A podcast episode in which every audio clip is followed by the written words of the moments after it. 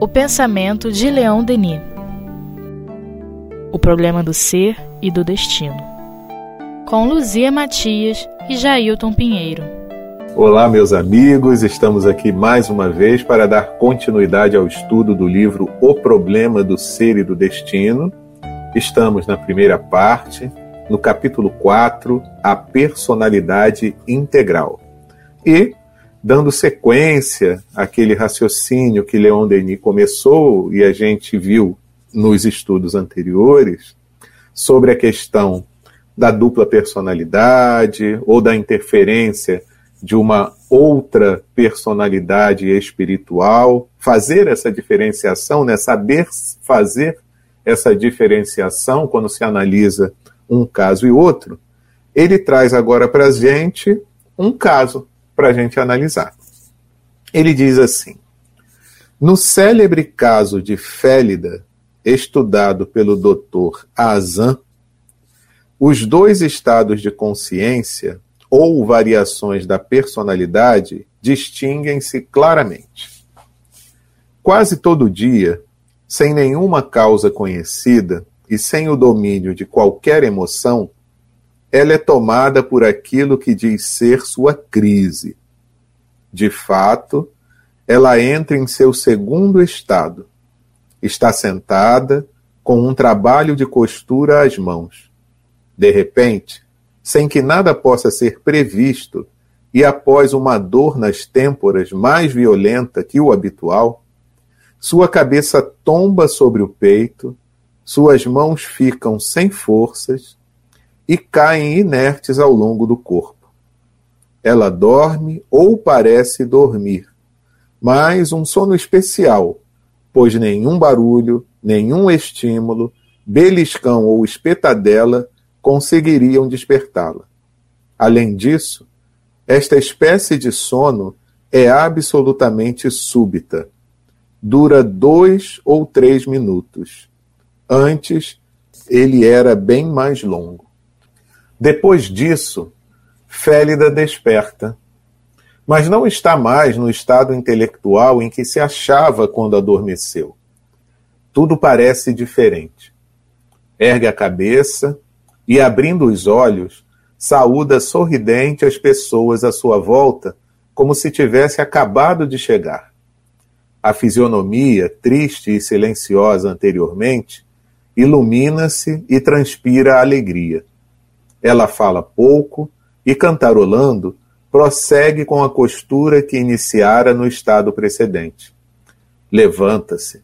Seu caminhar é ágil e ela quase não reclama das mil dores que há alguns instantes faziam-na sofrer.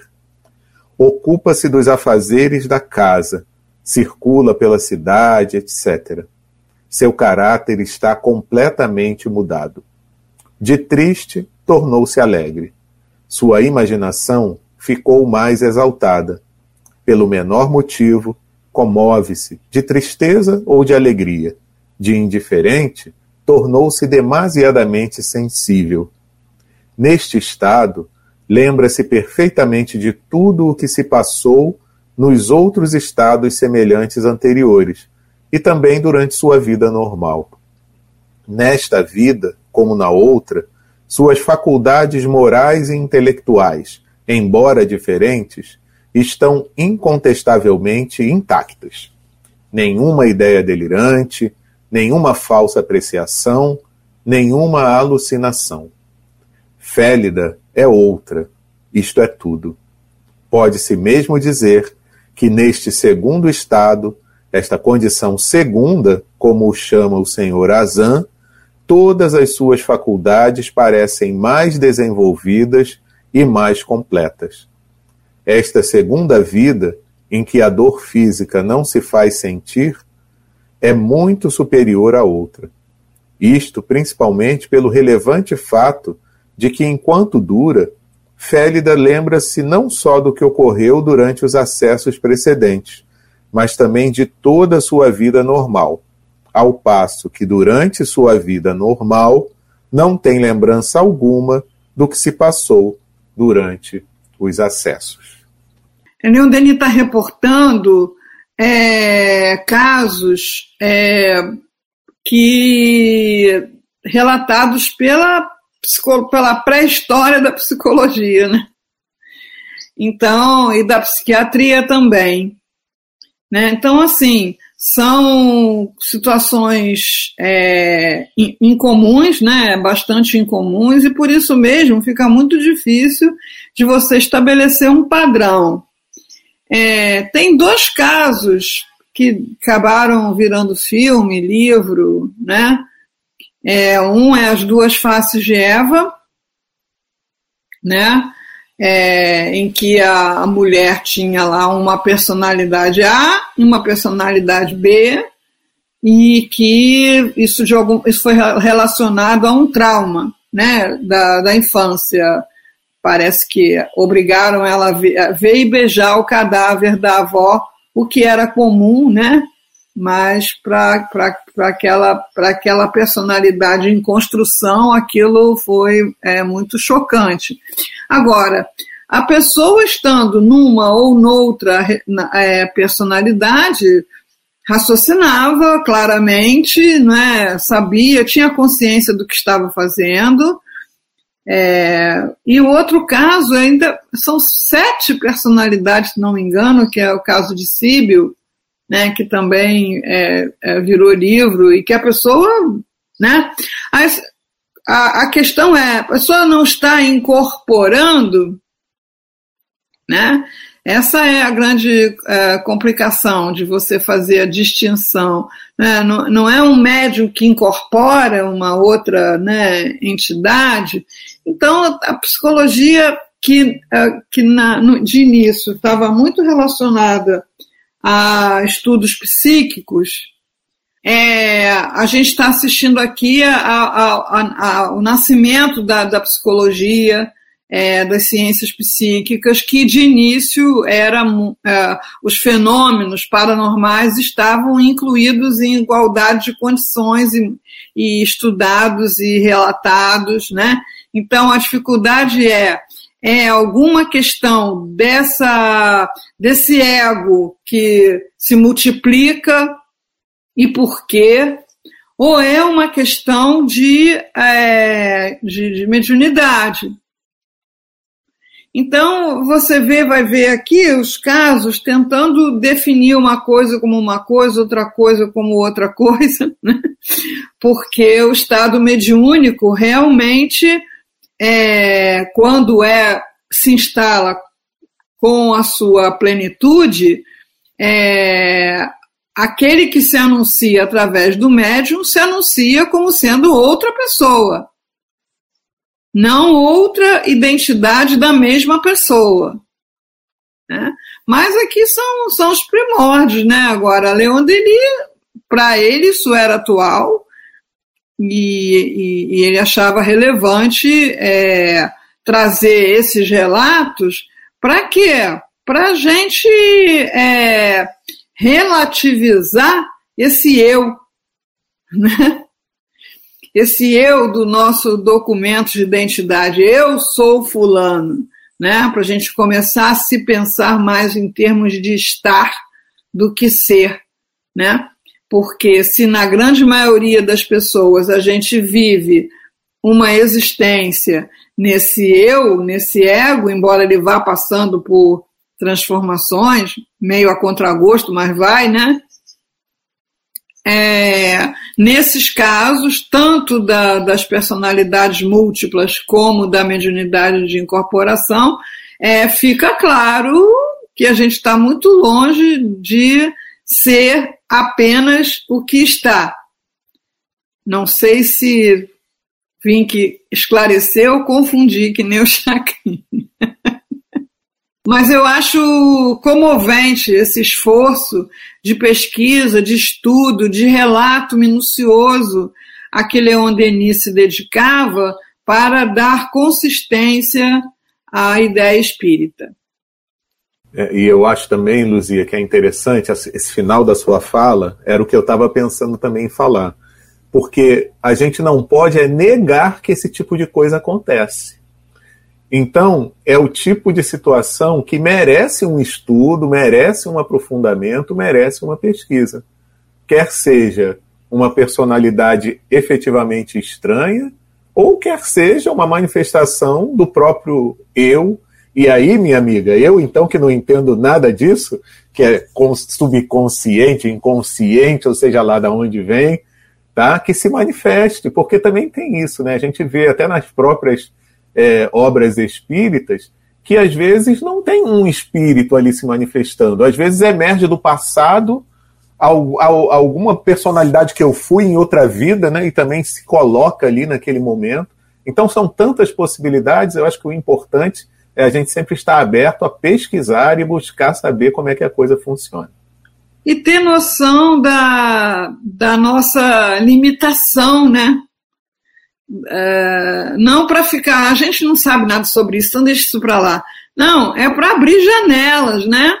É para sair do, né, daquele, daquela caixinha que uh, limita as nossas possibilidades de autoconhecimento, que é fundamental, e de compreensão do ser humano. Mas vamos lá, sigamos. Vamos lá, vamos ver o que Leon Denis diz, porque ele chegava a algumas conclusões, e o mais legal, depois ele podia mudar de ideia, porque isso também é importante, né? A gente ter alguma é chegar a alguma conclusão depois de refletir sobre um assunto, mas depois a gente vendo outras pesquisas, outros resultados, né? A gente também entender que uma hipótese pode ser válida num momento e outra hipótese pode ser válida em outro momento, né? Vamos ver aqui o que Denis diz para gente, né? Vamos ver. Ele diz assim: vê-se que não há, neste caso, a atuação de diversas personalidades, mas simplesmente diversos estados da mesma consciência. A relação persiste entre estes diversos aspectos do ser psíquico. Contudo, o segundo estado, mais completo, nada ignora do que fez o primeiro, enquanto este só conhece o outro pelo que lhe contam. O modo de existência número dois trata o número um com algum desdém Félida, no segundo estado, fala da menina tola, do mesmo modo que nós próprios falaríamos da criança sem jeito, do bebê inábil que fomos no passado. No caso de Louis Vivet, achamos-nos em presença de um fenômeno de regressão de memória. O Sojat, sob a influência da sugestão hipnótica, revive todas as cenas de sua vida com, segundo Myers, a rapidez e a facilidade de imagens cinematográficas. Não apenas os estados mentais passados e esquecidos voltam à memória, simultaneamente as impressões físicas destas variações, mas ainda, quando um estado mental passado e esquecido é sugerido ao paciente como sendo seu estado atual, ele experimenta imediatamente as impressões físicas correspondentes. É, aí eu relaciono, assim, nessa leitura rápida, né, aos fenômenos é, de hipnose, é, que tanto podem ser usados para sugerir, colocar na mente da pessoa né, isso até é muito usado pela ficção científica, né, é, e também muito estudado, muito a sério, é, por, com finalidades de dominação. Né? É, eu tive um livro que falava de experiências psíquicas na chamada cortina de ferro, né? Que mostravam um interesse, uma aplicação muito grande né, dos soviéticos, dos países da cortina de ferro, em estudar os, essas pessoas suscetíveis à hipnose e os habilidosos na, no hipnotismo. Tinha um caso assim é, que foi estudado pelo Stalin, né, levado lá para a Rússia e colocaram o cara numa prisão de alta segurança e o cara induziu os seus carcereiros de que era um oficial de alta patente e todo mundo bateu continência e abriu a porta para ele sair. Em menos de 10 minutos ele estava do lado de fora, né? É, descontou um, um, um, valor altíssimo no banco com uma folha de papel. Olha que pessoa perigosa! né? Então, agora, essas coisas todas não, não têm uma divulgação é, séria e por isso não são, parece que não são levado, levadas a sério pelo, pelos pesquisadores, mas eu acho que quem pesquisa isso tem muito cuidado, né? Agora, um caso é, também muito acessível é a minha vida noutra vida, né? Em que aquela dona de casa começa a ser invadida pelas memórias de outra vida. E através da hipnose também, né, o terapeuta consegue levá-la àquele lugar e àquela família para ela, para que ela pudesse ir lá e, e reencontrar aquela família e a questão que a levou a, a, a isso, né? Então, é, fobias podem ser tratadas assim, né? É, estados de aparente é, ausência ou alucinação podem ser tratados assim. Então, existem, existe uma ciência e uma prática de hipnose é, séria, e, mas é pouco divulgado, pouco comentado, e, porque é igual a, questão da ufologia, né? As pessoas têm muito cuidado de se expor, né? É, e isso só reforça, né, que existe ainda muita coisa a se saber das nossas capacidades enquanto seres humanos, né? Do quanto que nós somos capazes de, de penetrar dentro da nossa própria mente. Bom, aí o que é mente, né? Isso aí já é outra história também, para poder, poder a gente saber é, do que a gente é capaz. Mente, consciência, vida, né? é, são coisas que hoje estão praticamente impossíveis de serem definidas. a, a, a ilha ficou muito grande. a ilha do conhecimento ficou muito grande. E isso não quer dizer que a gente está sabendo mais, quer, isso quer dizer que a gente tem mais dúvidas. Porque a praia também ficou muito grande, né? Essa imagem do Marcelo Greiser que eu costumo comentar aqui. Então vamos seguir aqui com Leon Denis, que nos dá esse exemplo do, de que a gente precisa pesquisar sim sobre esses assuntos. Né? Veremos adiante que, graças a experiências do mesmo teor, foi possível reconstituir as existências anteriores de certos sujeitos, com a mesma clareza, a mesma potência de impressões e sensações. Por aí, seremos levados a reconhecer que o conhecimento profundo do ser nos reserva muitas surpresas. Olha ele concordando com a gente. Essa questão do sujeito, né? quer dizer, um sujeito é uma pessoa propensa, porque não, não são todas as pessoas não são propensas à hipnose né? Mas não é porque opõe resistência, não. É alguma causa ainda meio nebulosa, né? Mas algumas pessoas você é, adormece, entre aspas, facilmente, né? E outras não conseguem é, entrar nesse. Então, o sujeito quer dizer uma pessoa suje... sujeita, né? Não só um objeto de estudo, mas alguém é, passível, suscetível, acho que a palavra suscetível é legal, né? É, de ser, é, de alguma forma, hipnotizada e, e trazer outras personalidades e outras é, situações à, à mente, né? No caso da Eva, as duas faces de Eva, foi através de hipnose que ela se lembrou desse trauma que estava lá nesse negócio que você falar lá no porão do inconsciente, né? Porque a lembrança é tão dolorosa que a mente, no seu esforço de manter a saúde, é, faz com que você esqueça. Mas não é porque você esqueceu que deixou de existir, continua existindo, está lá no inconsciente gerando é, comportamentos, né, gerando comportamentos. Com Mary Reynolds, assistiu-se a uma transformação completa do caráter, que apresenta três fases distintas.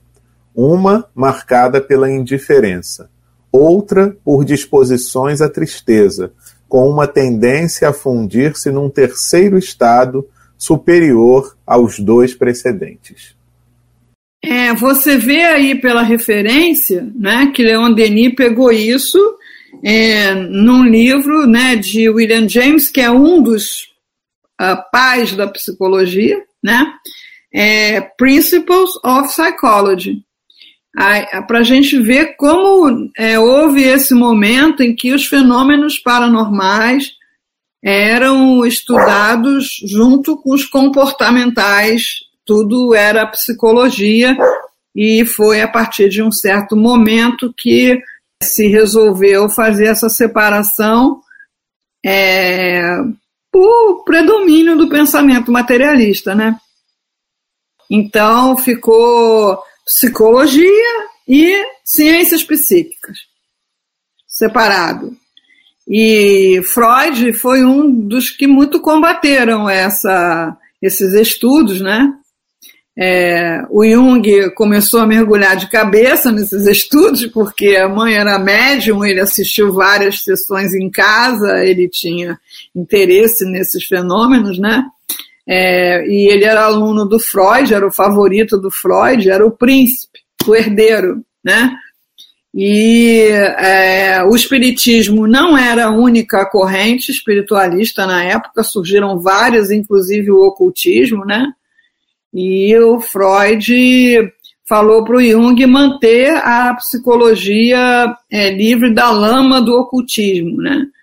Então, assim, a partir de algum momento, essas experiências psíquicas é, de fenômenos que hoje nós chamamos de paranormais, elas é, foram meio que banidas do meio universitário. O Jung só não foi banido, por, foi quase, mas não foi totalmente, por ser um homem inteligentíssimo, genial, que construiu uma teoria que continua é, atraindo e encantando muitas almas, inclusive Joana de Ângeles.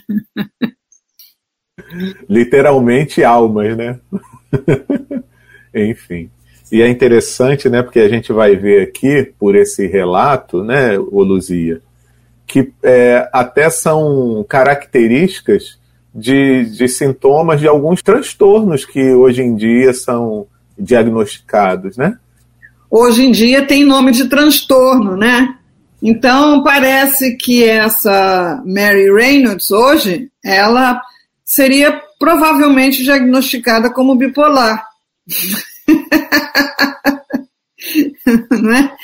E aí iam colocar ela num estado medicamentoso em que ela não ia ficar, ela não ia ficar nem, nem triste, nem superior, nem inferior, nem coisa nenhuma. É muito interessante isso, né? Porque ainda hoje, apesar da gente ter muita coisa estabelecida em termos, isso é um transtorno tal, ou isso é uma situação tal, quem garante que que o, o, o tratamento indicado para um diagnosticado de uma forma idêntica do outro vai ter o mesmo resultado, né? Porque a gente vê situações tão diversas, né, Luzia? E fica aquela pergunta, né? Por quê? Por quê? É, você não encontra a lesão no cérebro? Você não encontra, você encontra alterações bioquímicas que você não sabe de onde parte.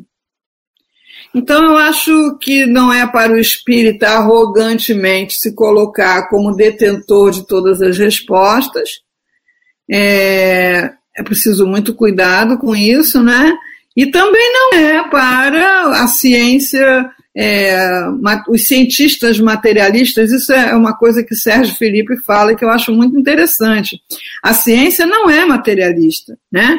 Tem cientistas materialistas. né? Também é, olharem com toda essa arrogância uh, para a complexidade da mente humana que deixa todo mundo é, né, boquiaberto.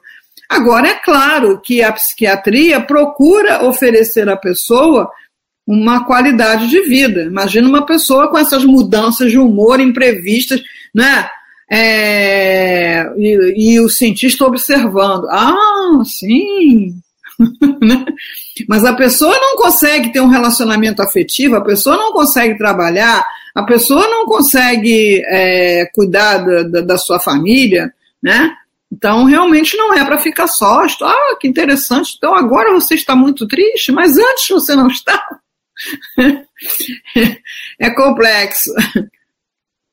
Muito complexo, porque se trata de pessoas, né, Luzia? Então não pode é, ser tratado apenas como um objeto. Graças a Deus, é, a gente tem essa possibilidade dos médicos, dos psicólogos, dos psiquiatras, para poderem tentar trazer pelo menos uma qualidade de vida, um bem-estar. Qual for a procedência, né? Hum. Ah, é, é psiquiátrico, ah, é mediúnico, ah, é ah, do, do, da, são manifestações do próprio espírito, é anímico. Seja o que for, está gerando situações é, de constrangimento e de dificuldade da pessoa tocar a sua vida, né? Então, é, é, eu nunca consegui ter maiores informações né, sobre é, hospitais psiquiátricos é, espíritas, que eu sei que existiram em algum momento, até aqui no Rio de Janeiro, né? É, em que você aplica a terapia psiquiátrica é, oficial, mas também trata pela desobsessão, né? Mas também trata pelo, pelo exercício da mediunidade aqui aquele doente se é, pode se utilizar, né? É, até pela oferta de possibilidades de expressão, como fez Nise da Silveira, né, que quebrou assim é, ideias é, muito firmes e esquizofrênico não tem afetividade. Não, ele tem os canais de manifestação da afetividade adoecidos. Mas a afetividade apareceu na pintura, na modelagem, né? Enfim. vamos nos colocarmos no nosso tamanho, né? Que é muito bom, não para a gente ficar parado, ah, não sei nada sobre isso, isso aí é muito difícil, não. É de, de ter mesmo curiosidade, de conhecer mais, de entender mais, de ler mais, como é o que a gente aprende com Leon Denis. Não só aquilo que ele pesquisou e trouxe, como essa atitude denisiana de busca, de pesquisa, de aprofundamento. E aí a gente vê também que existe a contribuição que a doutrina pode dar nesses casos, né, Luzia? Porque a gente não vai abandonar a contribuição valiosa da psicologia, da psiquiatria, da medicina, mas sabendo que também o espiritismo tem a sua contribuição a dar, né? É, sim, é, você falou da contribuição espírita, né? André Luiz tem relatos de casos, né, que esclarecem bem o quanto a obsessão pode levar a pessoa a comportamentos ditos psicóticos, né? Tem lá os casos ilustrados para a gente poder ter noção, né? É, incluir essa visão é, no relacionamento. Eu posso ter um doente na família, eu posso ter. Agora me lembrei de uma coisa muito simples e muito recomendada pelo Dr. Herman. Converse com seu filho quando ele estiver dormindo. Fale com o espírito.